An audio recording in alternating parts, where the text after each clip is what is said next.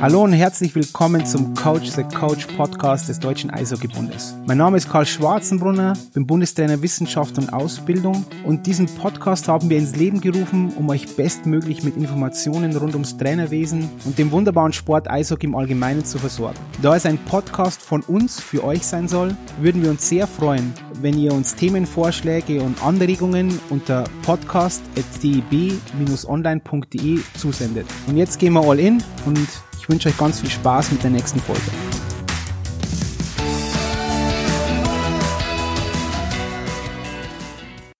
So, hallo und herzlich willkommen zu einer neuen Folge des DEB Podcastes Coach the Coach. Heute mit einem Dreiergespräch und zwar zwischen Corbinian Holzer, Dr. Tom Kosak und meiner Wenigkeit Karl Schwarzenbrunner. Dann würde ich mal sagen, hallo Corbinian. Servus. Hallo Tom. Hallo Karl. Hallo. Ähm, warum ich wir, ich, wir diesen Dreiklang gewählt haben, ist einfach so, dass ich gerne auch in diesen, ja, jetzt nennen wir es mal beim Wort, in diesen Corona-Zeiten und in schweren Zeiten auch gerne diese Spielerperspektive haben möchte und natürlich dann auch von der sportpsychologischen Seite. Deswegen ist auch der Tom mit dabei, den ihr auch schon kennt. Der Dr. Tom Kosak war ja schon mal bei einer Podcast-Folge bei uns. Und dann Corbinian Holzer, das ist natürlich ein Mann, der keiner Vorstellung bedarf. Ha, gell? Corbinian, das ist mal eine Mördereinleitung, findest du nicht? ja, du bist der Wahnsinn. Du ja, bist läuft, der Wahnsinn. Es läuft bei dir. Corby, es läuft bei dir. um, Corby, nur ganz kurz, fangen wir mal bei dir an. Wo, wo erwische ich dich denn gerade? Wo bist du denn? Ich bin jetzt äh, gerade daheim in Deutschland, ähm, warte auf mein Arbeitsvisum, meine Arbeitserlaubnis aus Russland äh, von der KL und äh, ja, hoffe, dass das jetzt äh, wirklich stündlich, täglich ähm, was wird, dass ich dann äh, bald rüberfliegen kann. Okay. Tom, wo erwische ich dich gerade? Ich bin jetzt noch äh, zu, ähm, im Büro bei mir in München. Bei mir wird natürlich auch gerade alles abgesagt. Normalerweise wäre ich jetzt irgendwie überall äh, von Lehrgang zu Lehrgang und ähm, wäre bei den Teams dabei. Aber ähm, gerade aufgrund des, der schon genannten Gründe ähm, ja, schaut man auch, dass so wenig äh, Leute beim, beim Team sind wie möglich, sodass ich natürlich die ganzen Gespräche mit den Sportlern jetzt auch äh, so weit es geht online mache. Und äh, deswegen bin ich jetzt auch wieder viel in München, viel im Büro bei uns in München und ähm, habe so viel Zeit, äh, auch mal bei der Familie zu sein. Okay. Ach, die positiven Seiten sofort natürlich beleuchtet. Ach, da merken wir mal, du bist einfach der Dr. Tom Kosak, der spielt jede Karte.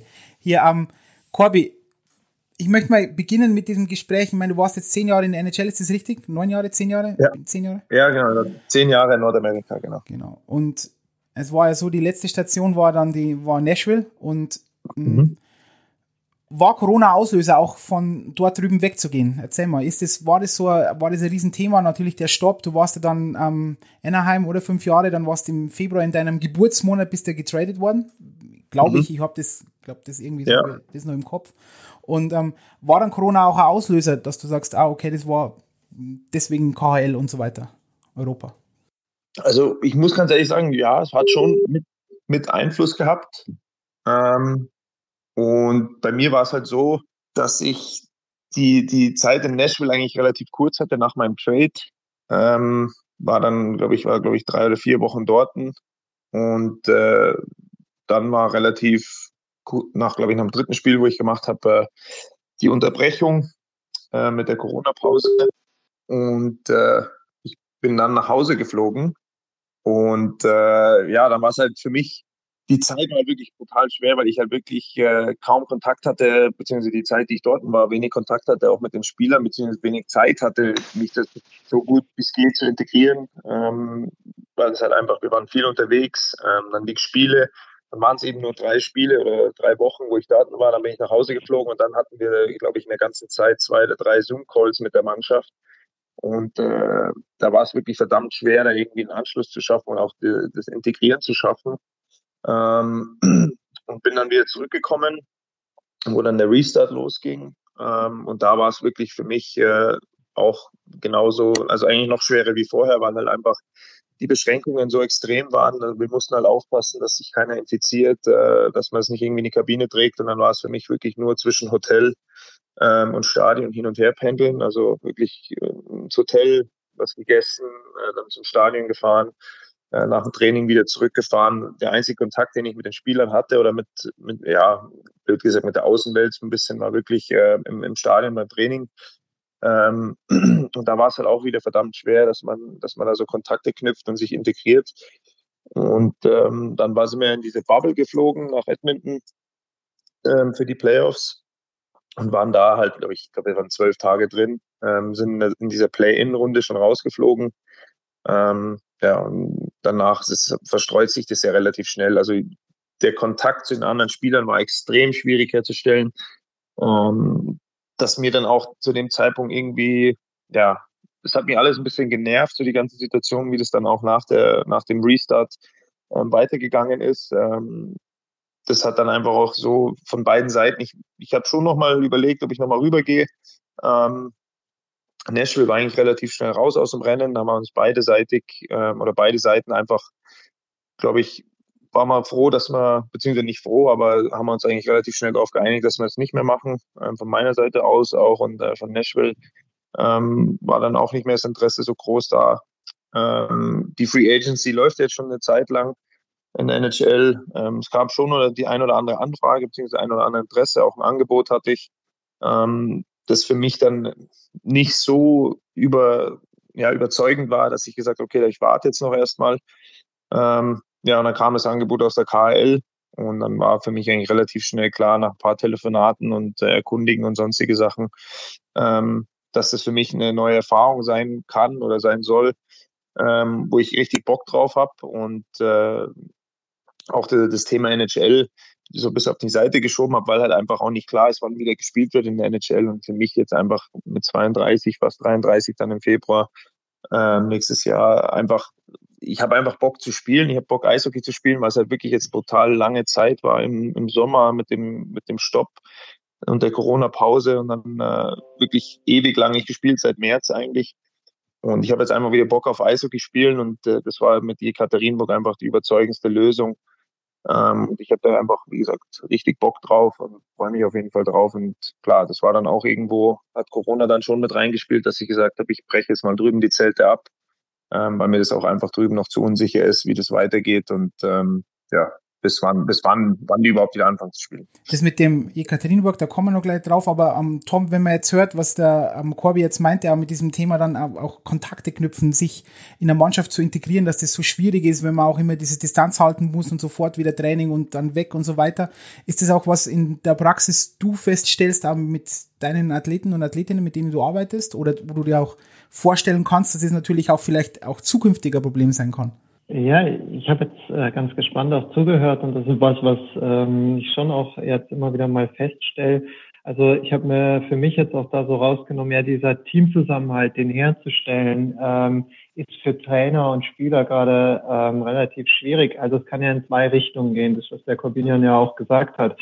Entweder man hängt so in seiner Bubble und geht sich eigentlich so auf den Sack äh, über die Zeit, weil man eigentlich nur diese Kontakte hat und nur mit den Leuten die ganze Zeit aufeinander hängt, weil man ja auch versucht, keine Außenkontakte oder so wenig wie möglich Außenkontakte zu haben, damit man nicht irgendeinen Scheiß ins Team trägt. Man will ja nicht der Verantwortliche sein, der dann irgendwie das Corona da in das Team trägt und das ganze Team liegt flach. Also ähm, reduziert man ja eventuell auch die Kontakte nach außen. Ähm, und gleichzeitig ähm, gibt es aber auch umgekehrt, dass ähm, die Teams gerade in so einer Off-Season oder so ähm, versuchen, so wenig wie möglich zusammen zu sein. Und ähm, so, glaube ich, hat der Corbinian das auch erlebt, dass man äh, geschaut hat, dass man, dass eigentlich jeder für sich trainiert und dass man ähm, diese so wichtigen Kontakte ähm, in der Kabine und äh, wo man also im, im Gym und so, wo man sich halt trifft und wo man auch mal so informell ratscht, wo man äh, so ein bisschen Trash Talk auch macht und so, was ja für den Teamzusammenhalt total wichtig ist. Und wenn das halt wegfällt, weil alle nur online trainieren oder alle auch in ihren ähm, Heimatorten sind eigentlich, ähm, dann kommt, dann, dann wirkt sich das natürlich auch negativ auf den Teamzusammenhalt aus. Also beide Fälle, entweder die Mannschaft ähm, wird so zusammengefecht und abgeschottet, als auch ähm, wir, wir, wir haben gar keinen Kontakt zueinander, sind für den Teamzusammenhalt natürlich eher kontraproduktiv. Aber nicht aber, das war jetzt falsch, das, das Wort aber ist falsch. Ähm, Corby, wenn du das jetzt auch, was du vorher erzählt hast und jetzt auch, was wir jetzt vom Tom gehört haben, hast du dann Angst, okay, falsch, falsches Wort. Hast du die Befürchtung, dass das in Jekaterinburg ja dann ähnlich ist oder oder und wenn du die hast, denkst du, du hast da schon Strategien für dich entwickelt, ähm, um das besser zu machen, um dich an, um dich mehr in diesen dann in das Team auch einzubringen? Also die Befürchtung habe ich jetzt nicht. Ich glaube einfach, dass wenn, wenn du dann wieder im normalen Spielbetrieb drin bist und so einen normalen Ablauf hast und äh, in der KL läuft das relativ normal. Also das jetzt kann man sehen, wie man will, aber ähm, da ist Corona ja in Russland jetzt nicht das größte Thema, sage ich mal. Also äh, wenn man das auch so mitbekommt von der Berichterstattung. Aber die haben natürlich schon, ich habe da auch mit äh, einigen Spielern dort schon geredet, ähm, die testen regelmäßig. Ähm, da wird aufgepasst, dass jetzt von außen nichts reinkommt. Also fantechnisch äh, sind sie relativ gut abgesch abgeschottet, weil die auch äh, Zuschauer in den Stadien haben und so. Ähm, da wird schon viel drauf geachtet. Aber ich glaube, dass intern, also was, was in der Mannschaft läuft und die Abläufe, die du in der Mannschaft hast, von äh, den Reisen zu den Spielen und äh, auch bei den Spielen und beim Training selber, ähm, die relativ normal sind, in Anführungszeichen, für die jetzige Zeit, glaube ich. Und da ist es dann hoffentlich für mich auch wieder einfacher, da ähm, Anschluss zu finden und einfach, einfach rauszugehen und Eishockey zu spielen, einfach mit den, mit den Jungs in der Mannschaft zu sein, äh, dass du schnell einen Anschluss findest, dann hast du vielleicht mal gleich einen Roadtrip am Anfang oder so, also wo du auswärts fährst, ähm, wo du vielleicht mit dem einen oder anderen auch was essen gehst. Ähm, das sind so, sind so Kleinigkeiten, die helfen dir dann schon als Einzelner, wenn du zu einer Gruppe kommst, ähm, dich zu integrieren, finde ich. Und das war halt in Nashville einfach brutal schwer ähm, wo ich gerade das Gefühl hatte, den Anschluss zu finden, ne? ähm, wo ich gespielt habe, ähm, wo du einfach dann auch Teil, wo du dich einfach als Teil der Mannschaft fühlst, ähm, kam halt dieser Stopp und alle sind nach Hause geflogen. Ähm, und dann war halt auch diese Unabseh, also war halt einfach nicht abzusehen, wann es weitergeht, ob es überhaupt weitergeht. Ähm, diese Ungewissheit hat halt auch brutal gedrückt, glaube ich, auf alle irgendwo. Und die Kontakte waren einfach nicht mehr da. Und als ich dann dahin kam, war alles so schnell, schnell. Du musst schnell ins Trainingscamp, du müssten schauen, dass nach Hause gehen, keiner darf sich infizieren, dass er vorher nicht irgendwie ähm, die Infektionskette da losbricht. Ähm, dann, und dann, sobald wir in der Bubble waren, ähm, war das auch wieder relativ schwierig. Wir haben zweimal, glaube ich, oder dreimal trainiert noch ähm, und dann sofort gespielt. Ich glaube, drei Spiele oder vier Spiele in sechs Tagen. Ähm, und ich habe leider nicht spielen dürfen. Und dann war das schon verdammt schwer, dass du da wirklich ähm, Teil der Mannschaft wirst und dich da so ein bisschen einfügst, weil wir dann auch, wenn, wenn die anderen Jungs gespielt haben, ähm, haben wir trainiert. Die Spieler, die nicht gespielt haben, warst auch nicht bei den Meetings dabei, ähm, die vor dem Spiel normal so stattfinden hast, warst dann auf dem Eis, hast geschaut, dass du da fit bleibst und äh, deine Arbeit machst.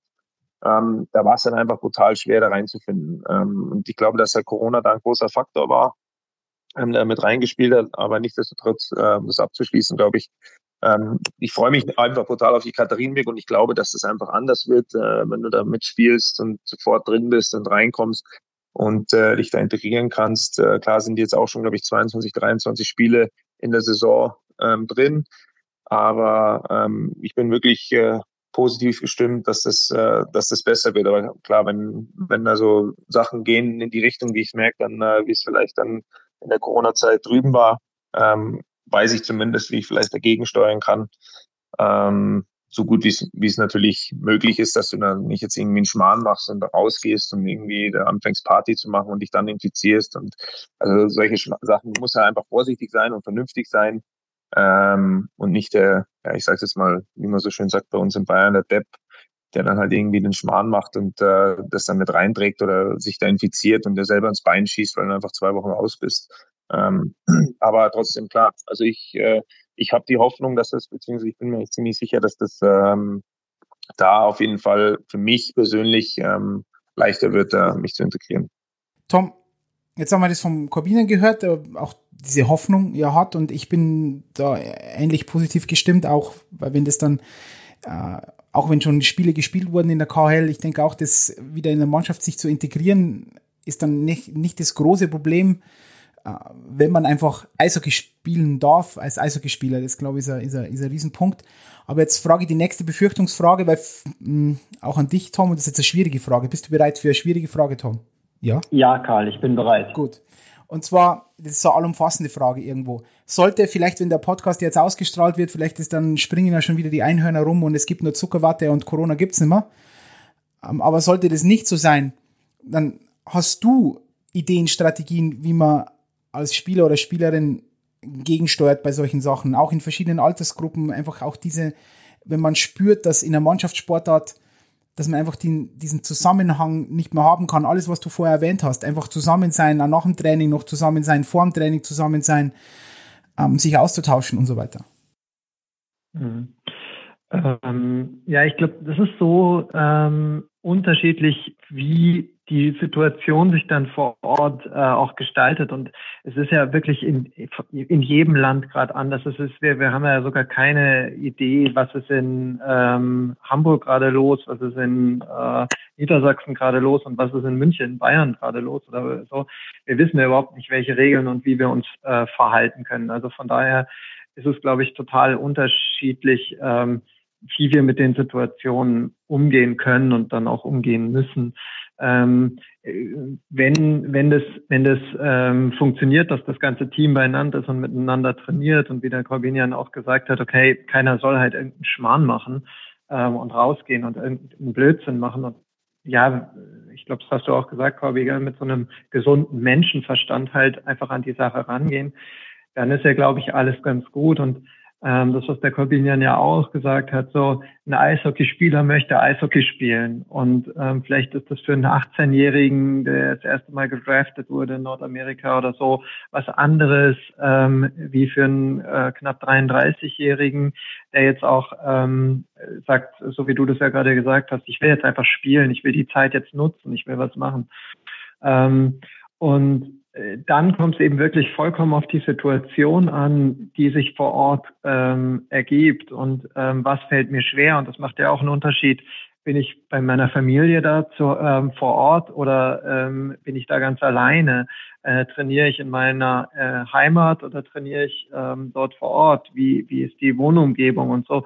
Fühle ich mich da wohl? Ich glaube, ähm, wichtig ähm, ist, wie schafft der Athlet für sich dass er sich vor Ort irgendwie wohlfühlt. Und soziale Kontakte sind für uns immer wichtig und auch dieser Mannschaftszusammenhalt ist immer wichtig. Und da wäre es natürlich wichtig für die Vereine eine Lösung zu finden. Wie können die Jungs, die Mädels ähm, weiter in Kontakt bleiben? Wie können wir mit den äh, Spielern weiter in Kontakt bleiben? Und ich glaube, das ist ein ganz, ganz wichtiger Punkt, egal wie sich das jetzt verändert, dass man immer wieder auch schaut, wie können wir miteinander in Kontakt bleiben? Wie können wir Austausch schaffen?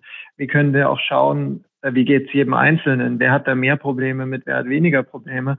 Und natürlich, äh, das ist jetzt auch wieder eine Besonderheit, wenn ich jetzt neu zu einer Mannschaft dazugehe, dann ist es natürlich schon ein bisschen schwieriger, als wenn äh, ich seit zehn Jahren in dem Team bin und ich weiß genau, mit wem verstehe ich mich gut, mit wem verstehe ich mich nicht gut, wo rufe ich mal an, wo rufe ich nicht an.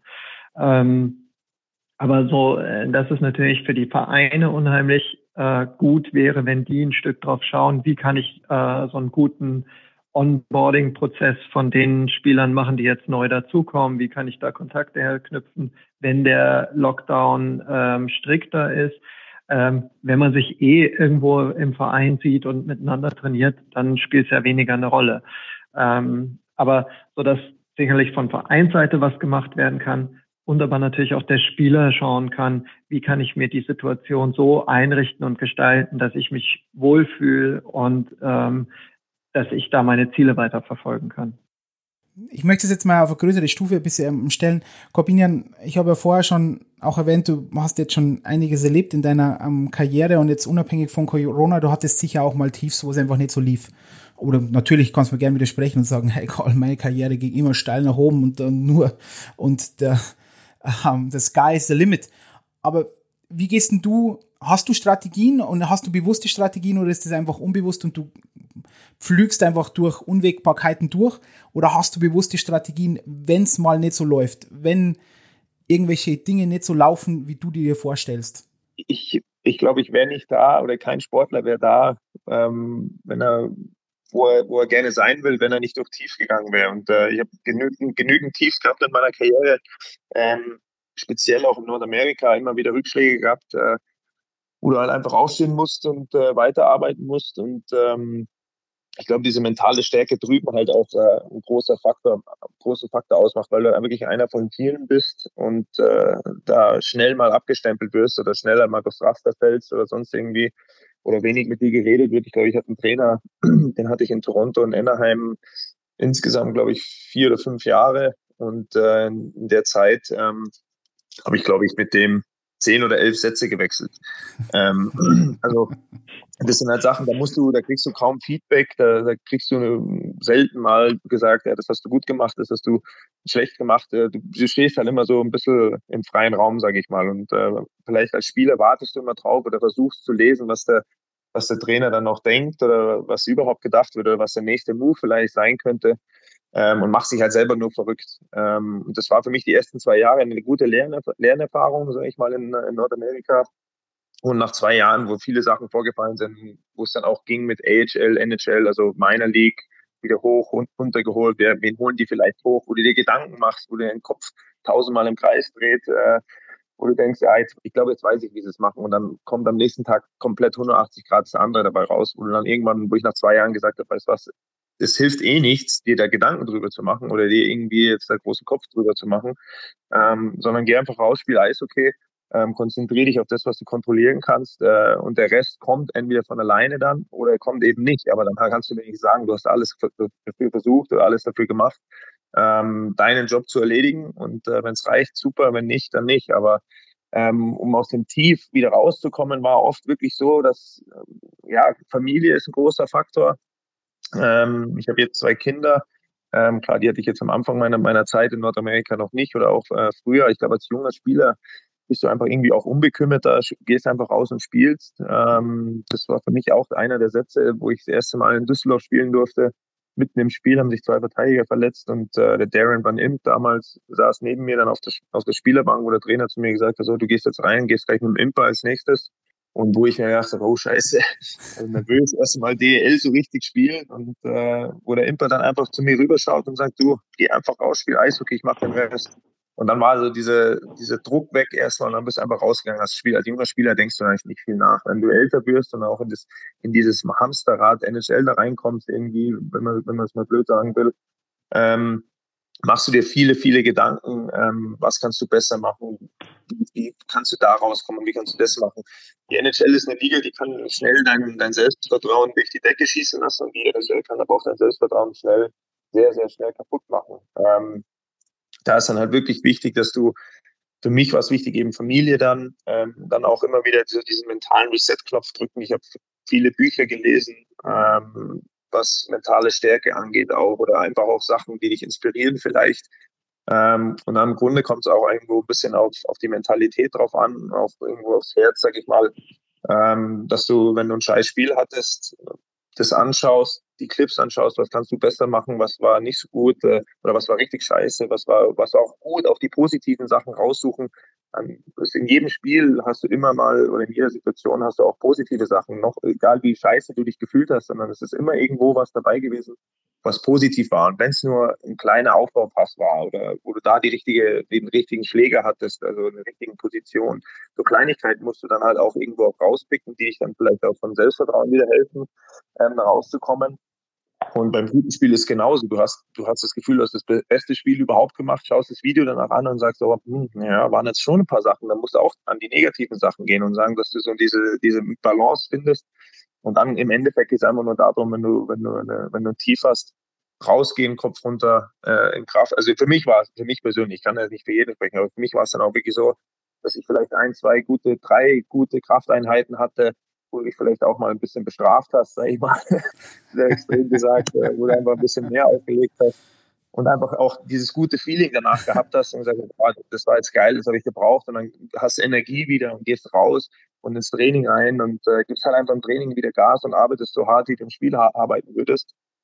Ähm, und so musst du dich da halt rauskämpfen. Desto mehr du jetzt versuchst, äh, da umeinander zu paddeln und was weiß ich und irgendwie da jetzt äh, groß Kopf zu machen, ist das irgendwie so ein bisschen wie Treibsand. Die, desto härter du arbeitest oder desto härter du versuchst, irgendwie rauszukommen durch dieses wilde Strampeln und alles, desto tiefer sinkst du eigentlich ein. Und äh, das war eigentlich für mich immer so ein guter, guter Anhaltspunkt, dass du sagst, einfach mal durchschnaufen, äh, einen Reset-Knopf drücken, mental, auch körperlich vielleicht mal ähm, was anderes ausprobieren und dann einfach irgendwie rausgehen und hart arbeiten, die einfachen Sachen richtig machen, nicht versuchen, kompliziert zu spielen, äh, wirklich Schlittschuh zu laufen, ähm, ja, Körper zu spielen, deine Stärken auszuspielen, einfach nochmal im Kopf, deine, was sind deine Stärken durchgehen, körperlich, bei mir ist körperlich spielen, einfach spielen, aggressiv spielen, so ein bisschen an, auf der, mit, mit so einer Edge spielen, sag ich mal, dass du wirklich, ja, so auf dieser feinen Linie spielst, wo ein bisschen aggressiv spielst, manchmal ein bisschen überaggressiv, aber trotzdem halt noch die Balance findest. Das sind so Sachen, die machen mich aus, auf die habe ich mich dann wieder zurück besinnt, sage ich mal, oder besonnen und äh, ja, dann, dann, dann findest du deinen Weg da auch wieder raus. Auf einer gewissen Art und Weise mit Balance und nicht zu wild, wie ich gesagt habe, mit diesem Treibsand, ähm, dass du nicht mit so wilden Bewegungen versuchst, oder nicht wilde Bewegungen, aber wilde Sachen, dass ja. du dann auf einmal versuchst, äh, von hinten raus einen Steilpass zu spielen oder den letzten, als letzter Mann so uncharakteristisch für mich, äh, versuchen einen auszuspielen, solche Sachen. Das ist halt halt dieses wilde Versuchen, aus der Box rauszugehen und Sachen zu machen, die du sonst nie machst, die ich dann einfach weiter runterziehe. Aber Corbinian ist also, was mir am meisten überrascht jetzt hat, das körperliche Spielen, was ich, du bist ja ein, äh, ein Filigrantechniker, ein sogenannter mit der feinen Klinge, nur drei überspielen, das war doch jetzt. Aber ähm, beiseite, ein anderer Punkt, ich, ich würde jetzt da einiges nachfragen wollen, aber ich würde das jetzt an, an an Tom überlassen, weil ich glaube, der brennt da jetzt, weil da sind so viele Sachen dabei, die der Tom ja immer und immer wieder auch bei der Trainerausbildung vorträgt. Deswegen, Tom, vielleicht jetzt du mal, was du dazu zu sagen hast. Danke, Corby, danke, Karl. Ähm, man merkt, dass der Corbinian ähm, ein paar Bücher gelesen hat, sich, ja, aber sich auch, äh, ich glaube, du hast dich damit einfach auch beschäftigt und das ist ja aus der sportpsychologischen Sicht total wichtig. Ich meine, ähm, das muss ja nicht unbedingt ein Sportpsychologe sein, der mir das mitgibt, sondern ganz oft gibt mir das, das Leben mit und äh, so, eine, so eine Selbstreflexionsfähigkeit, äh, die du da ja auch mir an den Tag gelegt hast. Ähm, ich habe mir ähm, sieben Punkte rausgesucht, die man vielleicht nochmal so ähm, ähm, benennen kann, wie du sie eigentlich gerade erzählt hast. Ähm, ein wichtiger Faktor, über den du ganz am Anfang gesprochen hast, glaube ich, ist so diese Toleranz für Unvorhersehbares, oder? Ähm, so ein, ich weiß nicht, wie der reagiert und ich muss, ich muss so eine gewisse Toleranz entwickeln ähm, dafür, dass alles passieren kann. So habe ich dich zumindest verstanden. Ja, kann man, kann man so sagen. Also im Englischen würde man mal sagen, so dein, dein Give-a-Shit-Meter muss so eine gewisse Toleranz sagen, dass du nicht dir zu viel Kopf machst, äh, sondern eben diese Balance findest, dass du Sachen auch richtig einschätzen kannst und auch einfach richtig einordnen kannst, sage ich mal. Also das stimmt schon, ja. Ja, ja und genau, und diese Mischung zu finden zwischen, das ist mir nicht scheißegal, sondern ich konzentriere mich, das hattest du ja auch gesagt, auf die Sachen, die ich kontrollieren kann und ähm, versuche oder fange an, ähm, mich nicht mit den Sachen zu beschäftigen, die ich nicht kontrollieren kann. Ähm, ich habe jetzt gerade äh, vorher mit einer Sportlerin gesprochen. Ähm, da haben wir genau darüber, die hat eigentlich einen klaren Weg, aber der Trainer, äh, mit dem sie arbeitet, der hat einen anderen Weg für sie. So, und äh, der ist auch ein bisschen persönlich irgendwie vielleicht mal angegriffen durch äh, bestimmte Sachen. Und Sie muss sich aber auf ihren Weg konzentrieren und muss bei den Sachen bleiben. Und äh, wenn sie immer zwischen dem Weg von ihm und ihrem Weg hin und her springt, dann verschwendet sie halt extrem viel Energie oder versuchen, ihn noch zu retten oder die Beziehung zu retten oder äh, da ganz viele Nebenschauplätze aufzumachen, wo man eigentlich ähm, den Fokus auf Dinge legt, die man teilweise auch nicht kontrollieren kann, sondern wo man äh, vertrauen muss. Und ich glaube, das ist das, was ich jetzt auch in dem Treibsand gehört habe. Ich muss mich zum Schluss auf meine Skills verlassen und vielleicht auch da, auf das verlassen, dass mich äh, harte Arbeit ans Ziel bringt. Ja? Ich kann, ich achte darauf, was ich kontrollieren kann, ähm, versuche das weiterzuentwickeln, aber Dinge, die ich nicht kontrollieren kann, die muss ich akzeptieren. So. Ähm, und da war viel von dem, was du gesagt hast, auch mit dem Treibsand fand ich so den Punkt Vertrauen und Kontrolle. Und ich ähm, alles, was ich kontrollieren kann, sollte ich kontrollieren und auf den Rest muss ich vertrauen, dass es so wird oder auch eine Toleranz dafür haben, dass es eventuell nicht so wird. Aber dann, so wie du es auch gesagt hast, kann ich in den Spiegel schauen und ähm, kann zum Schluss sagen, ich habe alles gegeben und äh, ich muss mich dafür nicht schämen, sondern ich bin stolz darauf, was ich geleistet habe oder eingesetzt habe. Ähm, dann war ein wichtiger Punkt, finde ich insgesamt, oder es ist ja insgesamt in der Sportpsychologie auch so Umgang mit Misserfolgen. Was passiert denn eigentlich, äh, wenn Misserfolge ähm, eintreten? Und da ist ähm, leider immer noch mein Lieblingszitat aus dem Fußball von Schweinsteiger, äh, der gesagt hat, bevor man zu einem großen Champion wird, muss man lernen zu verlieren und die richtigen Schlüsse draus ziehen. Ähm, dieses Lernen zu verlieren, das tut weh und das muss man erstmal lernen. Ja, gerade talentierte Jungs ähm, schwimmen durch schwimmen meistens so durch die Jugenden durch, weil äh, das Talent trägt sie alleine durch. Und dann kommt aber irgendwann der Tag, wo man sieht, uh, das ist aber, äh, hier geht's aber anders zur Sache.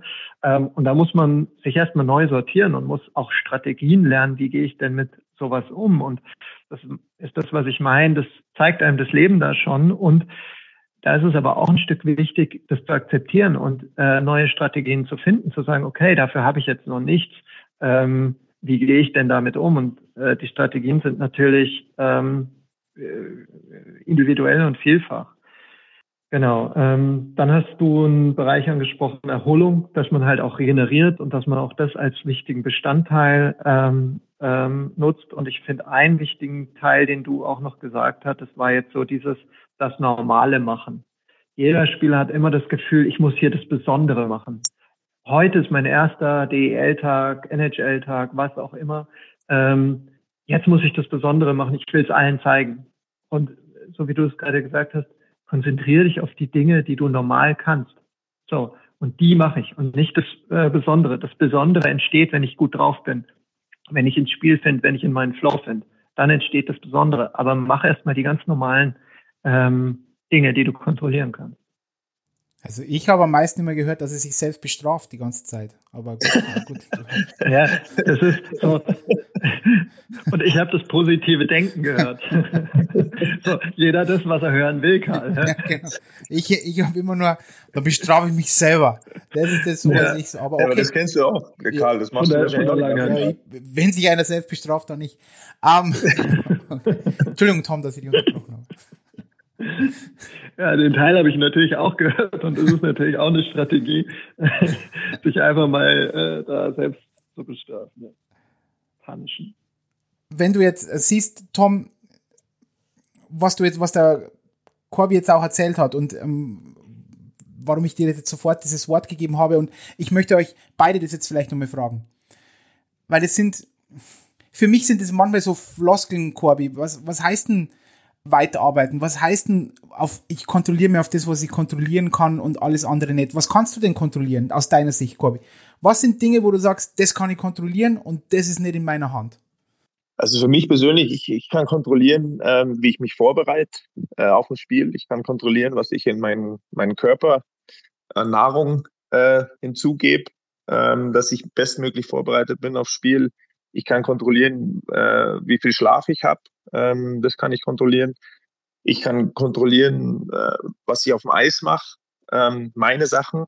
Klar, ich muss natürlich immer wieder auch reagieren auf den Gegner, auf bestimmte, bestimmte Sachen. Ich kann kontrollieren, ähm, wie ich beim Meeting aufpasse, was mir dann wieder hilft, äh, so Tendenzen beim Gegner vom Pre-Scout zu haben, dass ich weiß, hey, die kommen beim Vorcheck so, ähm, wo du dich mental dann auch wieder darauf vorbereiten kannst. Äh, klar, jeder Vorcheck ist nicht gleich, aber du weißt die Tendenz und du kannst sagen, mhm. okay, wenn du aufgepasst hast, weiß ich, was machen die beim, beim neutrale Zone Bully, was machen die beim offensiven Bully, was versuchen die, was machen wir, wenn, wenn wir defensiv Bully haben, was ist unsere Taktik, klar, gibt es immer wieder so Reminders während dem Spiel dann, die du dann mit deinem Partner auch austauschst, was machen wir, was machen wir da.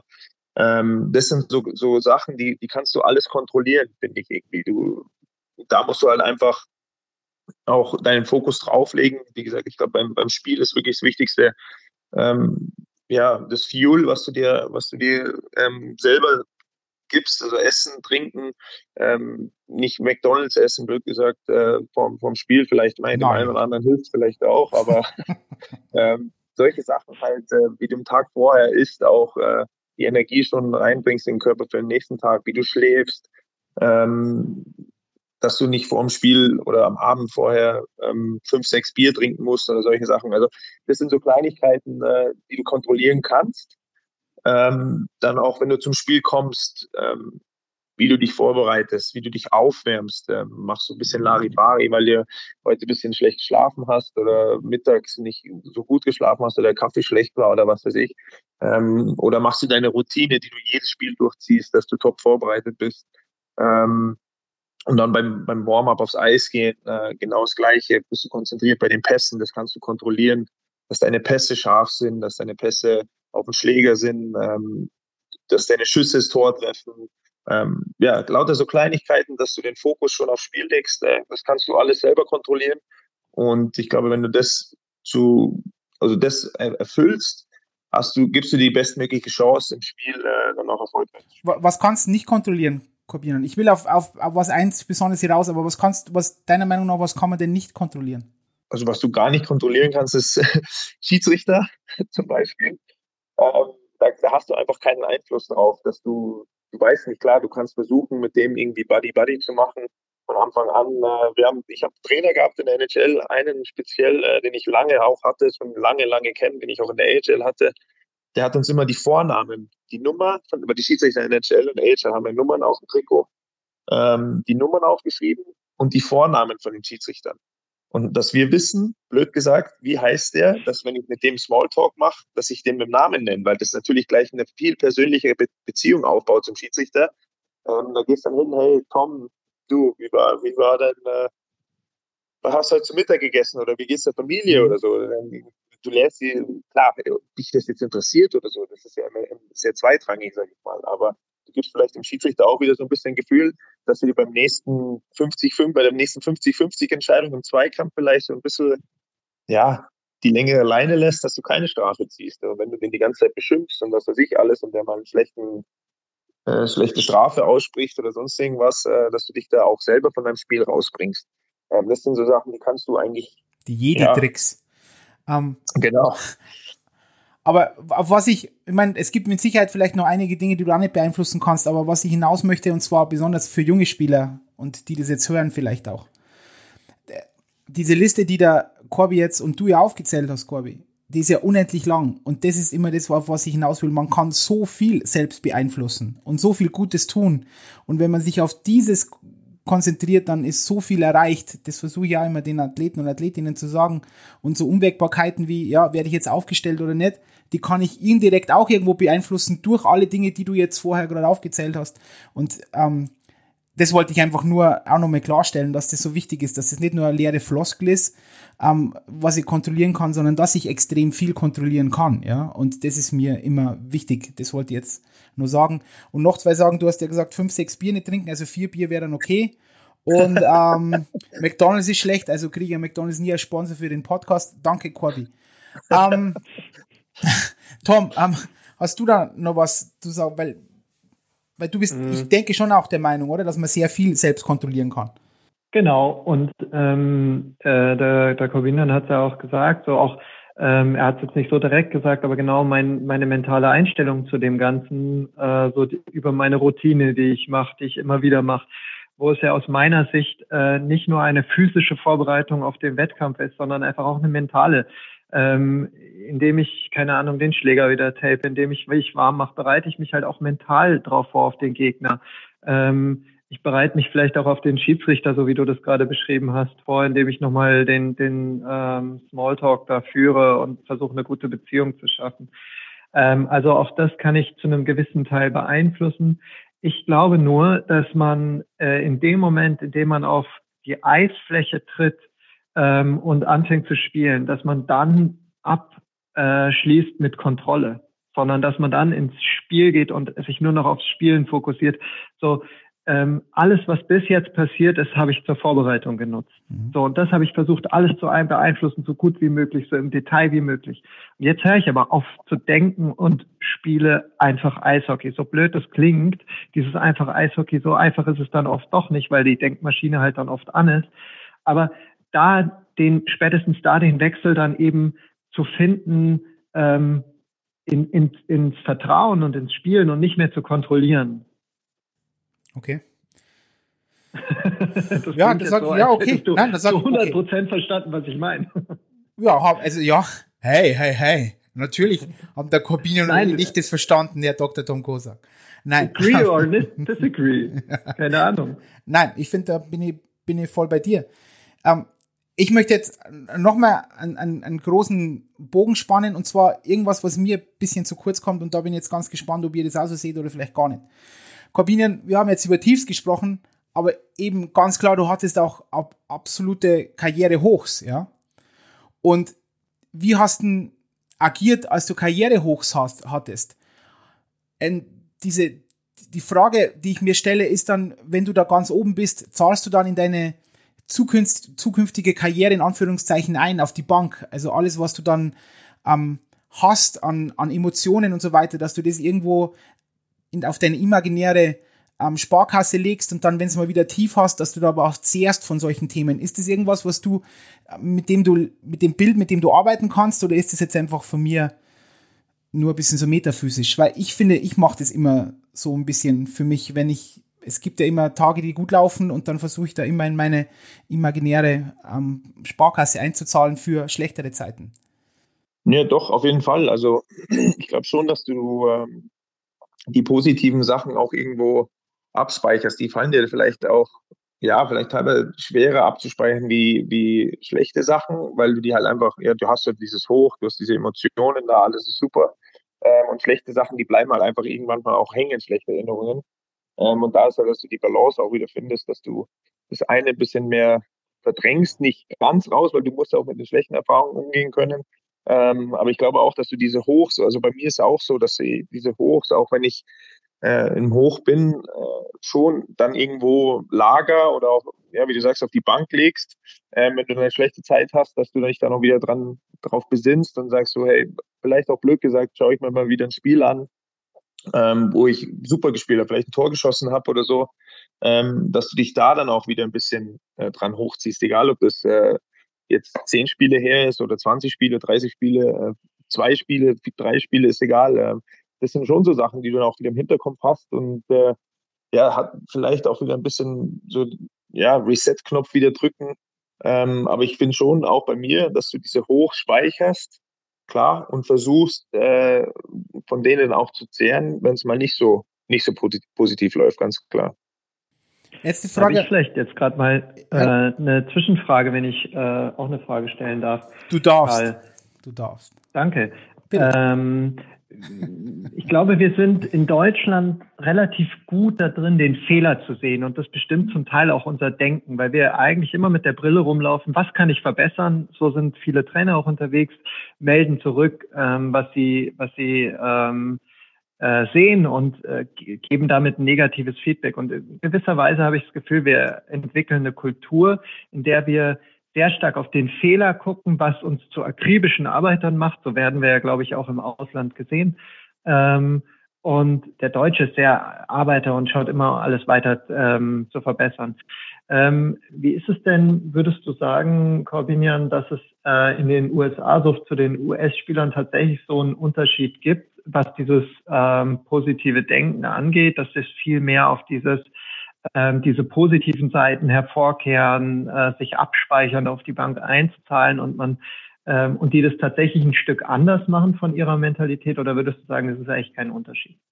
Ja, doch, ich, ich glaube schon, dass da irgendwo ein Unterschied da ist. Also dieses, äh, was du jetzt auch gerade gesagt hast, mit äh, zuerst einen Fehler suchen, bei sich selber vielleicht auch, ist, ist bei mir auch, habe ich auch schon öfters erlebt, dass du wirklich, es fällt ein Tor ähm, gegen dich oder wenn du auf dem Eis bist und du hast eigentlich gar nichts damit zu tun. Du stehst als letzte Kette da vorm Tor und der schießt von der blauen Linie und hast eigentlich äh, wirklich 0,0 Schuld an dem Tor. Und mein erster Gedanke auf der Bank ist dann, ah, scheiße, was hätte ich besser machen können? Ähm, mhm. das ist immer so der erste Gedanke, aber den, den sehe ich bei, bei vielen Nordamerikanern, Kanadiern, weiß ich nicht, ob das einfach von klein auf vielleicht auch bei denen anders ist. Ähm, die haben da dieses andere Denken, die, die haken das dann einfach schnell ab und äh, ja, die haben dieses Selbstbewusstsein, vielleicht auch mal diese gesunde Arroganz, ähm, die ich mir auch manchmal ein bisschen mehr wünschen würde bei mir selber, ähm, dass du halt einfach sagst, okay, ist passiert, abhaken, weiter geht's. Ich weiß, was ich kann, ich äh, gehe einfach raus und spiele weiter. Also und schieße dann vorne dafür zwei Tore oder so, wenn ich mal einen Fehler mache oder sonstiges. Ähm, mhm. Das, das finde ich schon, dass man diese Mentalität da auch drüben äh, bei dem einen oder anderen, ist jetzt auch egal, ob das nur äh, Nordamerikaner, also Kanadier oder Amerikaner sind, auch Schweden oder so, oder Finnen, äh, Russen zum Beispiel sind da ja auch extrem, ähm, mhm. die da diesen, ja auf Englisch diesen Swagger haben, sage ich mal, ähm, damit umzugehen. Und äh, ja, ich, ich glaube schon, dass das so ein bisschen in Anführungszeichen eine Krankheit von uns Deutschen ist, ähm, die auf der einen Seite positive Sachen auch rausbringt, aber auf der anderen Seite dich natürlich auch persönlich oder ja, irgendwo auch ein bisschen ja, niedermachen kann, wenn es ganz blöd läuft. Ja, und ich glaube, also es ist, es ist ja so ein, so ein Stereotyp, wie der Karl ja auch gerade gesagt hat. Ein bisschen, glaube ich, ist da aber natürlich was dran. Und manchmal würde ich mir das auch, oder finde ich, glaube ich, so eine, würde ich mir so eine Mischung wünschen aus diesem immer arbeiten und sich auch reflektieren und in den Spiegel schauen und mal zu prüfen, aber dann auch irgendwann den Punkt finden und eben daher kamen wir oder deswegen kam ich jetzt auch nochmal auf den Punkt oder den Gedanken, sich auch mal was Positives selber zu sagen und auch quasi so aus, aus jedem Training, aus jedem Spiel ein, zwei positive Sachen mitzunehmen und das für sich selber halt auch zu trainieren, um dieses positive Denken allgemein auch ein bisschen mehr zu trainieren und nicht sofort, uff, äh, welche Schuld habe ich jetzt da dran? Und damit mache ich mich ja vielleicht auch wieder ein bisschen klein und das wirkt sich wieder auf mein Selbstvertrauen aus, weswegen ich da nicht so ganz locker wieder aufs Eis gehe und so, ähm, dass man da eine, eine gute Mischung für sich äh, findet und dass wir das vielleicht auch als Kultur irgendwie irgendwann hinkriegen, äh, ein bisschen, bisschen, bisschen amerikanischer, nicht viel. da bin, ja, auf jeden Fall. Ja, da, da, da bin ich jetzt anderer Meinung und das cool. Teil, also mache ich jetzt kund und zwar, ich denke, aus meiner Erfahrung ist es oft genau das Gegenteil, dass wir nicht selbst reflektieren, sondern sofort mit dem Finger zeigen auf jemand anderes, der schuld ist. Und das auch mit, und das ist ein ganzer, ganzer, äh, ein schmaler Grad zwischen, ich bin der Meinung, Selbstreflexion ist unbedingt notwendig und also ich finde zum Beispiel, das ist ein, unglaublich positiver Charakterzug, den der Corbinian gerade besch ähm, beschrieben hat, auf die Bank zu gehen und erstmal fragen, hey, was hätte ich besser machen können? Und nicht dann zu sagen, uh, der Alte, der hätte mal, was ist mit dem los? Der hätte dahin gehen müssen, der hätte, war der seine Zone nicht verteidigt und was ist mit dem los? Und hätte er den Puck jetzt zu mir gespielt, dann wäre alles gut gewesen. Sondern erstmal zu fragen, okay, was hätte ich besser machen können? Und dann Checkliste innerlich, hm, ah, doch nicht, war eigentlich ganz okay und dann kann ich es vielleicht abhaken. Aber ich mache immer genau die andere Erfahrung, dass ganz viele Spieler dann sofort, sofort mit dem Finger zeigen auf andere. Und ich denke, das ist mhm. ein Riesen, für mich ist das ein ganz, ganz schwierig. Und wenn ich irgendwas ändern könnte, dann würde ich das ändern, dass Spieler und Spielerinnen zuerst mal schauen, okay, was war bei mir los und dann erst über, über andere diskutieren. Finde ich jetzt persönlich. Nee, also ich stimme, ich stimme auf jeden Fall, Entschuldigung. Ja. ja. Na bitte. Komm hier, bitte. Nee, ich, also ich, ich stimme dir auf jeden Fall zu. Es ist ja, wir leben halt auch, äh, es ist, also es ist blöd gesagt, ich will jetzt nicht sagen neue Generation, aber es gibt eine Generation von Spielern äh, mittlerweile diese Ja, aber. Also, weißt du, es ja, ist ja immer jeder gut. Satz, wenn du was sagst zu denen, du, pass auf, das und das, ja, aber. Und dann geht schon los. Also wenn ich, wenn ich das dann schon immer höre, als, als Mitspieler auch und so, wenn du dann auch versuchst, ähm, den Jungs was zu helfen oder sonst irgendwas oder was zu erklären, also wirklich objektiv da versuchst, den Sachverhalt irgendwie zu klären oder vielleicht auch zu sagen, okay, pass auf, das und das hätte man vielleicht besser machen können. Und wenn das erste dann gleich wieder ist, ja, aber, dann ist bei mir schon wieder äh, alle Alarmglocken an, sage ich mal, weil du weißt schon wieder, jetzt kommt eine Ausrede und das ist nicht, der schaut jetzt nicht in den Spiegel und sagt, okay, ja, ähm, da hätte ich was besser machen können oder wir zusammen im Team hätten was besser machen können, sondern sieht auch nur, wenn du nicht mal Kritik geäußert hast, sondern nur was ansprichst, was Richtung Kritik gehen könnte oder was man besser machen könnte, was ja nicht immer, nicht, nicht jede Kritik oder nicht jede, jedes, äh, jedes oder jede, jede Situation, was man sagt oder anspricht, ist Kritik. Ähm, deswegen, aber ich, ich stimme dazu, ich habe das auch schon oft erlebt jetzt mittlerweile ähm, in den letzten Jahren. Ähm, desto älter man auch wird, desto mehr bekommt man das auch irgendwo mit. Und vielleicht, weiß ich nicht, vielleicht war man, keine Ahnung, vielleicht war man als Spieler selber auch früher ab und zu so dass man sagt, manche Sachen so, ja, aber, bla bla bla. Aber ist es wirklich so, dass ähm, das so eine, so eine ja, Kultur ist, die sich so ein bisschen eingeprägt hat und da, wo ich auch sage, äh, das ist, das ist gefährlich und mir wäre es auch mal lieber, wenn vor allem auch jüngere Spieler dann auch sagen, so pass auf, ja, ich höre zu und alles und ich nehme das an und nicht der erste Satz, ja, aber. Ohne das Ganze zu reflektieren. Ich kann da nicht mehr zustimmen, sondern mal sagen, ja. ah, okay, das ist deine, das ist die Meinung, so siehst du das, auch wenn der Trainer was sagt, ja.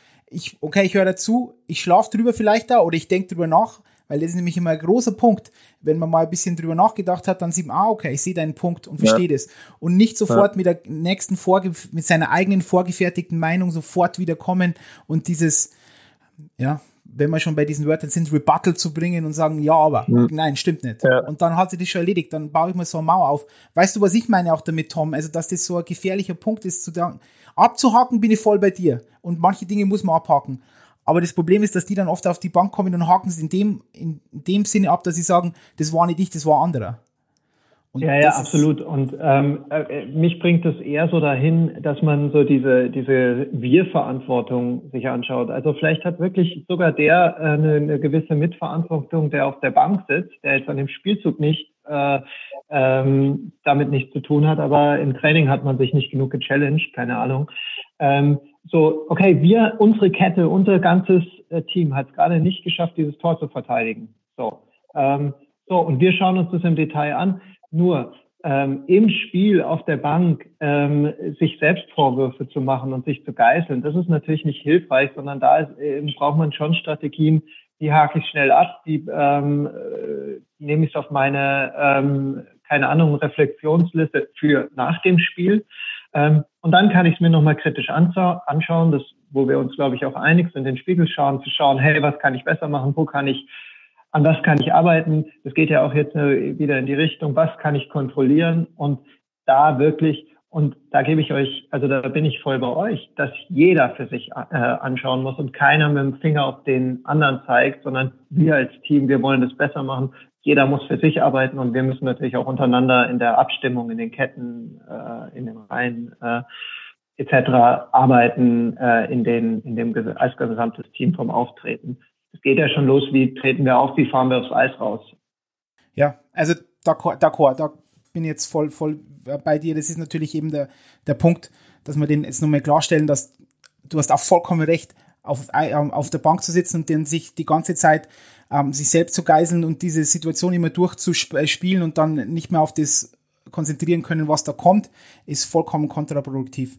Ähm, ja, genau, genau, und sich eben auch mal in einem Training, in einem Spiel zu sagen, hey, das war auch gut.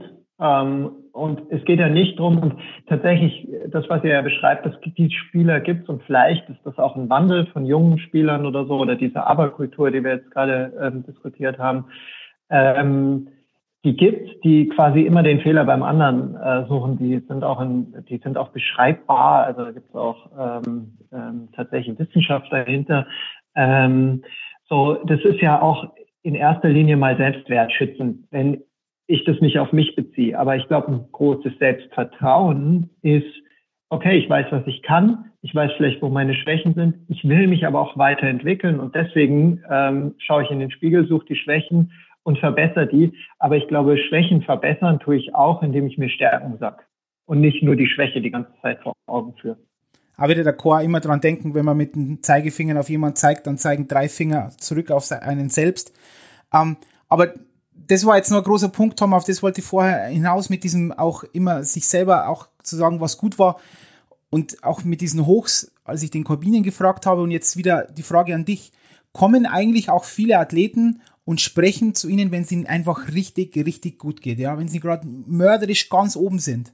Und würdest du das auch wollen? Weil ich denke mir, dass das auch wichtig ist, dann auch mit einem, mit einem Sportpsychologen nur zu benutzen, in Anführungszeichen, wenn es mal nicht so läuft, sondern ist es nicht auch wichtig, einen Sportpsychologen zu Rate zu ziehen, wenn es mir einfach richtig, richtig gut läuft? Ja, ich, ich sehe mich ja eh ein bisschen anders, als ich gesehen werde. Also ähm, ich sehe mich ja, ähm, okay. ähm, ich sehe mich ja also, Mental Coach oder so. Das ist ja im äh, amerikanischen, englischen ähm, schon ein bisschen anders. Da, da hat man ja so eine Coach-Rolle und ähm, Berater für, für Sportler zu sein ähm, in ihrer Karriere. Und natürlich will ich genauso dabei sein, wenn es gut läuft. Also ich habe gerade eine Tennisspielerin, die, ähm, die ich betreue, die auf ihrem Niveau da jetzt gerade ein Turnier gewonnen hat. Ähm, Und da war es für mich total wichtig, nach dem Turnier darüber zu sprechen, was hast du gut gemacht, was hast du gut umgesetzt, weil daraus lernt sie doch viel mehr, als ähm, wenn sie reflektiert, das war schon wieder scheiße, das war schon wieder scheiße. Ähm, also von daher eigentlich so ein Begleiter, der auch nicht die ganze Zeit nonstop da ist, aber mit dem man immer mal wieder ähm, positive, negative Schritte besprechen kann. Einfach so die Sachen, die gerade da sind. Ähm, das muss ja jetzt auch nicht jede Woche sein, aber mal so ähm, vielleicht mal eine Zeit lang ein bisschen intensiver, weil man gerade an Themen arbeitet, mal eine Zeit lang wieder weniger intensiv, aber dass man so als Begleiter, äh, Coach dabei ist und nicht der Problempsychologe äh, ist. Wir werden ja oft so, oh, wenn ich, äh, das, das höre ich auch von Athleten, die sagen, ah, ich habe kein Problem, ich muss nicht zu dir. So, aber das ist eigentlich nicht die Sicht, wie ich das gesehen haben möchte, ähm, sondern ich will mich als Mensch weiterentwickeln. Wir haben jetzt lange über Selbstreflexion gesprochen. Ähm, und ich will aus jeder Szene eigentlich was entwickeln. Ich will jeden Stein umdrehen, anschauen und den besser machen. Und ähm, bis an unser Lebensende können wir daran arbeiten, dass wir, äh, wie wir, wie wir, wie wir drauf sind, welche Einstellungen wir zu bestimmten Sachen haben, wie, ähm, wie verändert es, zehn Jahre NHL gespielt zu haben, meine Lockerheit dort aufs Eis zu gehen. Ja? Ähm, was ähm, verändern Kinder, die ich habe, plötzlich, wie ich die ganze Welt sehe. So. Ähm, und sich da weiterzuentwickeln, als Person weiterzuentwickeln, äh, eine stabile Persönlichkeit auszubilden. Ähm, und da geht es weniger um Tipps und Tricks, äh, so du musst dreimal tief durchatmen und dann hast du dein Selbstvertrauen, sondern ich als Mensch ähm, weiß, wer ich bin. Und ähm, deswegen habe ich da zum Beispiel weniger Probleme, mich mit bestimmten Themen auseinanderzusetzen. Aber ich habe die auch reflektiert. Ich weiß, wie ich Leuten begegne. Ich weiß, äh, was ich mache vor einem Spiel, nach einem Spiel. Ähm, einfach so aus der mentalen Sicht. Und so würde ich die Sportpsychologie und meine Arbeit eigentlich äh, lieber sehen als dieses Problemorientierte. Das war nicht vor, Corby, nur ein, im, im, im Subtext irgendwo. Du hast ja gesagt, du hattest äh, Bücher über über mentale Strategien und sowas gelesen, aber hast, hast du oder arbeitest du, wenn du das sagen möchtest, ist total okay, wenn nicht, mit einem, einem Sportpsychologen? Ähm, also jetzt, ich habe jetzt äh, keinen persönlichen, äh, mit dem ich jetzt das ganze Jahr Kontakt habe, ähm, aber wir haben schon äh, auch in meiner Zeit in Toronto ähm, die Möglichkeit gehabt, äh, auf freiwilliger Basis immer natürlich ähm, jemand zu haben. Die Person war dann auch zufälligerweise äh, in Anaheim, die Zeit, wo ich in Anaheim war. Und ich habe mich schon öfter mit der ausgetauscht, einfach so Kleinigkeiten. Ähm, die hat mir dann auch mal so ein kleines Büchlein gegeben ähm, zum Reinlesen. Ähm, wir hatten jetzt zum Beispiel auch in Anaheim das letzte Jahr einen ehemaligen Navy SEAL ähm, dabei, der relativ äh, hoch auch war, ähm, mit dem du auch über viele Sachen, der vielleicht jetzt nicht nur Sportpsychologe war, sondern auch einen anderen Blickwinkel hatte, vielleicht auch was mentale Sachen angeht, mentale Stärke und solche Sachen, ähm, wie die das, wie die das handhaben ähm, was er die da weiter kann, war auch nochmal interessant zu sehen. Ähm, aber persönlich habe ich jetzt keinen, mit dem ich im täglichen Austausch oder im wöchentlichen Austausch oder auch im monatlichen Austausch stehe. Ähm, aber wir haben natürlich drüben in der NHL immer die Möglichkeit gehabt, äh, auf freiwilliger Basis da ähm, einen Ansprechpartner zu finden. Beziehungsweise war da einer vom Team angestellt, äh, der jetzt äh, auch teilweise mal das Gespräch gesucht hat. Äh, oder ging es jetzt nicht nur um Eishockey, das ist dann relativ ja nicht zügig, aber relativ oft dann auf, äh, auf Eishockey dann auch gekommen, auf die Art und Weise, wie man spielt, wie man selber zufrieden ist, äh, was, was was, wie, wie es der Familie geht, äh, wie es einem selber geht. Ähm, so ein kleiner wirklich Smalltalk, 10, 20 Minuten oder so. Ähm, die Möglichkeit haben wir schon, aber ich jetzt persönlich ähm, habe niemanden, mit dem ich äh, tagtäglich da im, im Austausch bin.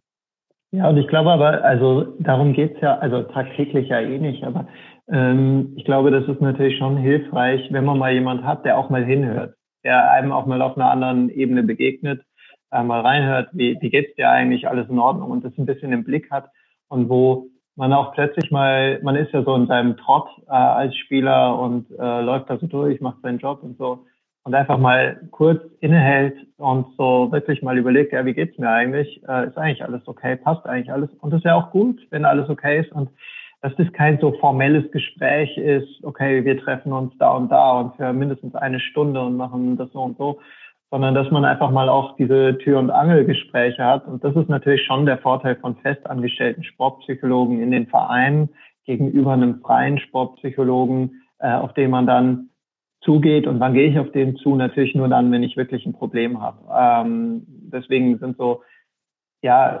Sportpsychologen, die vom, beim Verein, beim Verband sind und dann auch wirklich einen Kontakt zu den, den Spielern haben, sicherlich ganz hilfreich, weil man dann eben diese Tür- und Angelgespräche auch mal führen kann.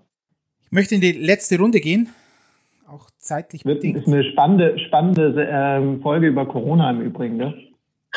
Ja, ich will ja nicht nur über Corona sprechen, aber da sprechen wir die ganze Zeit so. genug. Oder möchtet ihr, okay, Corbinian, was möchtest du uns noch mitteilen über Corona? Ich, ich, also ich Nein. bin ganz ehrlich, ich kann ich es nicht mehr hören. Ehrlich gesagt, ich bin froh, wenn wir jetzt dann wieder Eishockey spielen dürfen. Ich war jetzt schon froh, mit der Nationalmannschaft die Woche da zusammen zu sein. Ähm, ich bin einfach froh, wenn wir wieder so eine gewisse Normalität reinbekommen, soweit es auch möglich ist. Ähm, ich sage immer, man muss anfangen, mit dem Virus zu leben, ähm, weil der wird nicht von heute auf morgen einfach wieder verschwinden. Und ähm, damit muss man einfach Lösungen finden, wie man bestmöglich damit umgehen kann, damit leben kann.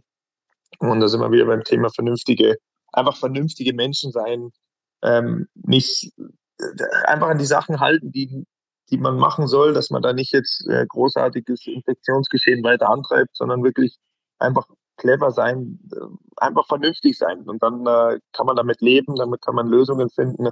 Und äh, das würde ich mir von allen Beteiligten irgendwie so ein bisschen in Zukunft wünschen, wenn ich, äh, wenn ich mir was wünschen darf oder wenn ich noch was dazu sagen soll. Gut. Dann ähm, Tom Kosak, was möchtest du äh, gerne ähm, über Corona noch sagen? Also ich will mich natürlich ganz viel mit dem Thema beschäftigen.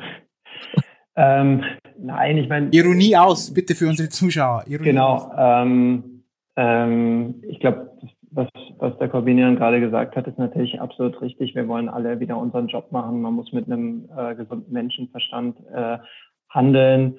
Ähm, vielleicht, was so ähm, ja auch das ähm, das Thema Geduld angeht, trotzdem muss man halt so ein bisschen Geduld haben, was ja so ein Thema ist, was ich oft eher bei Sportlern habe mit mit Verletzungen. Äh, vielleicht sind wir jetzt gerade alle zusammen in so einer Verletzungsphase und brauchen irgendwie die Geduld und die Weitsicht. Äh, und jeder kann halt, und da sind wir wieder bei dem Thema, das kontrollieren, was er kontrollieren kann. Und das ist, glaube ich, gerade für die Spieler ja so wichtig, ähm, dass ich mich für, ähm, für mich so gut wie möglich vorbereite, fit halte und ähm, da halt die Motivation ähm, habe und entweder geht man dann in eine andere Liga, wo man spielen kann, wenn es in, in der eigenen oder in der, in der man immer gespielt hat, äh, jetzt gerade nicht so funktioniert und wenn man die Möglichkeiten hat. Aber die meisten sind ja in ihrer Liga dann äh, und äh, da muss ich halt irgendwie jetzt schaffen, ähm, die Motivation so hinzubringen, dass egal in welcher Sportart, ich betreue ja ganz viele Sportarten, ehrlich gesagt, und viel Wintersportarten. Ähm, ich weiß nicht, wann der nächste ähm, Einsatz ist, wann das nächste Spiel ist, wann der nächste Wettkampf ist.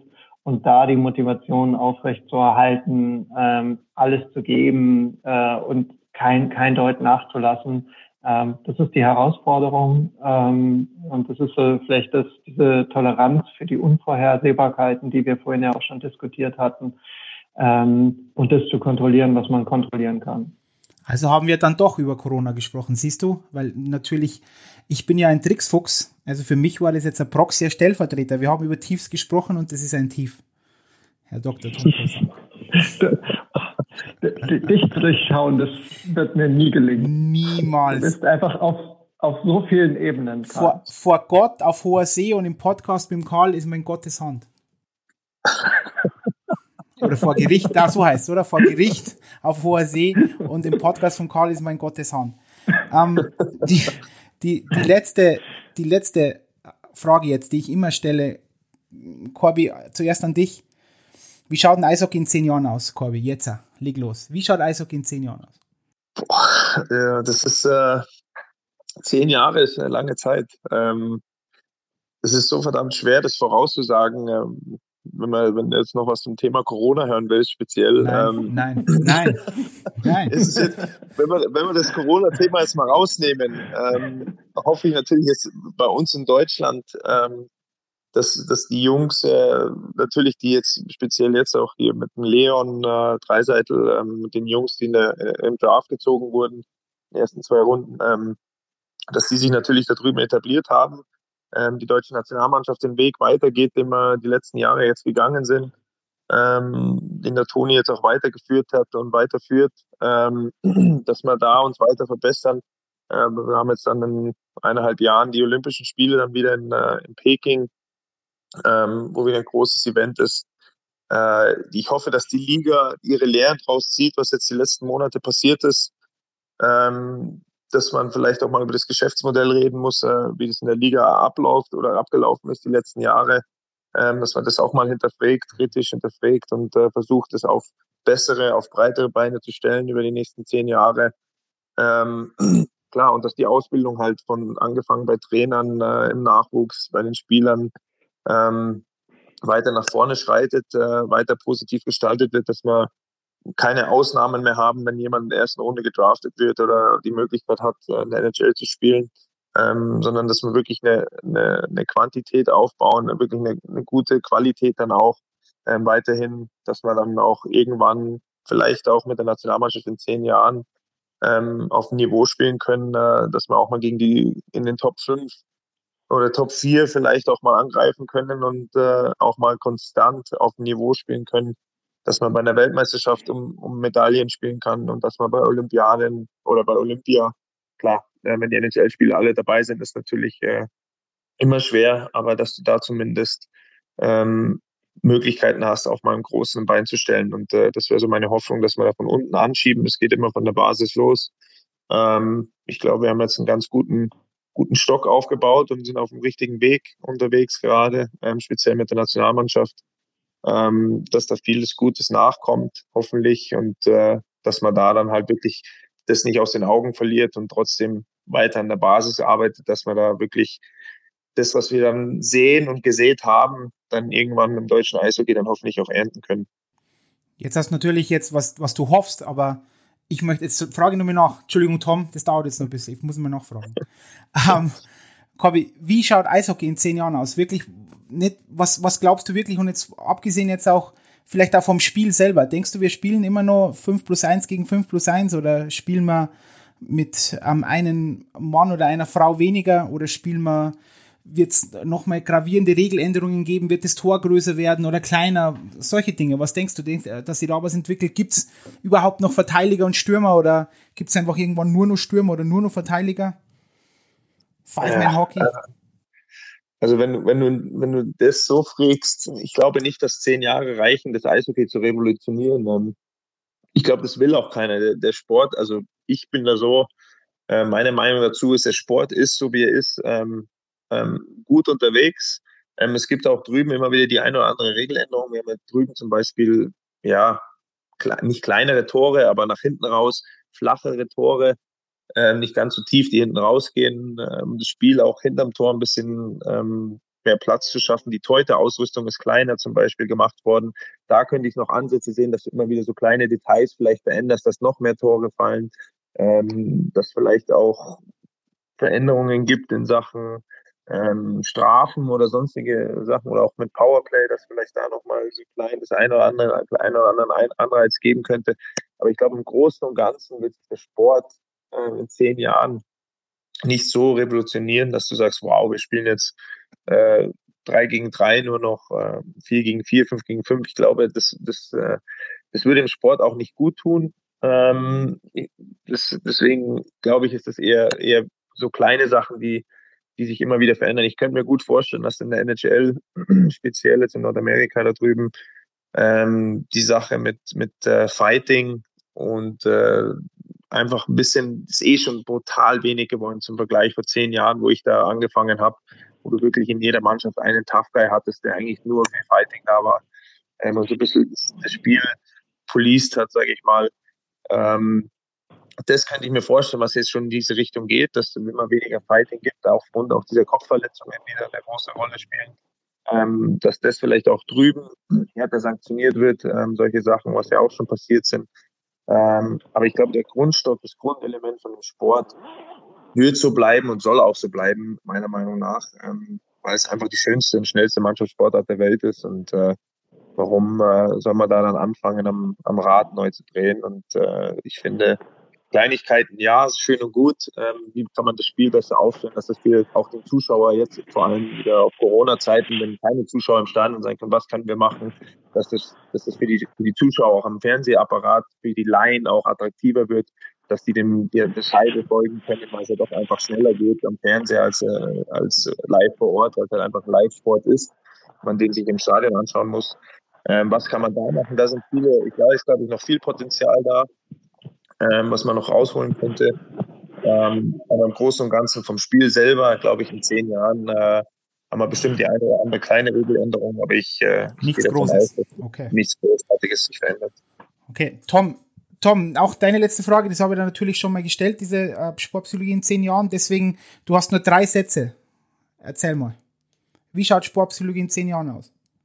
Du willst jetzt Sportpsychologie wissen. Du willst nicht ähm, Sportpsychologie im Eishockey wissen. Nein, ich will Sportpsychologie wissen. Nicht im Eishockey. ich will das große Rad. Ich will in drei ich, Sätzen am großen ich, Rad drehen, Tom. Jetzt habe ich so viel Gedanken gemacht, während der Corbinian gesprochen hat. Und jetzt stellst du mir eine ganz andere Frage. Okay, dann wa nein, warte, warte, nein, warte.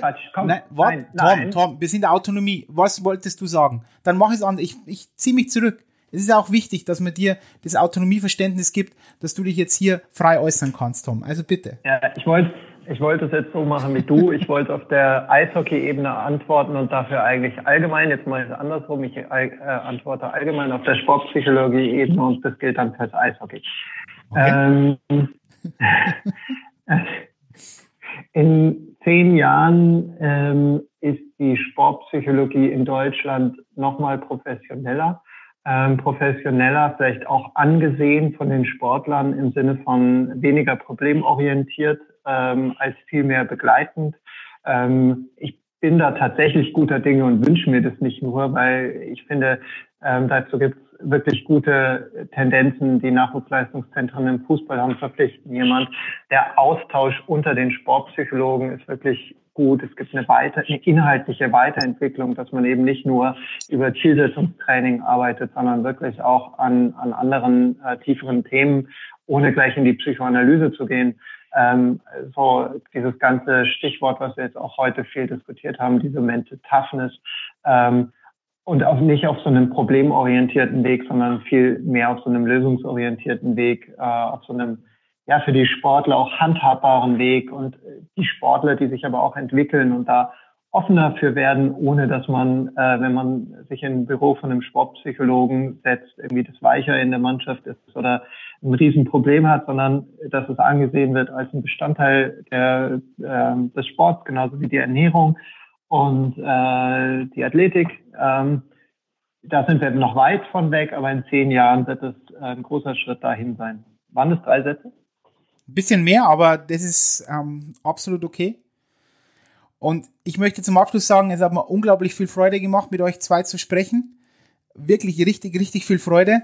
Ich meine, wir hören uns ja öfter, deswegen ist es natürlich auch immer wieder gut, das auch öffentlich zu machen und miteinander hier in diesem Podcast zu reden und mit diesen ähm, Bonbons, man muss sich selbst bestrafen, vier Bier vorm Spiel sind okay und der Sport ist so wie er ist, möchte ich ähm, dann gern das Ganze beschließen.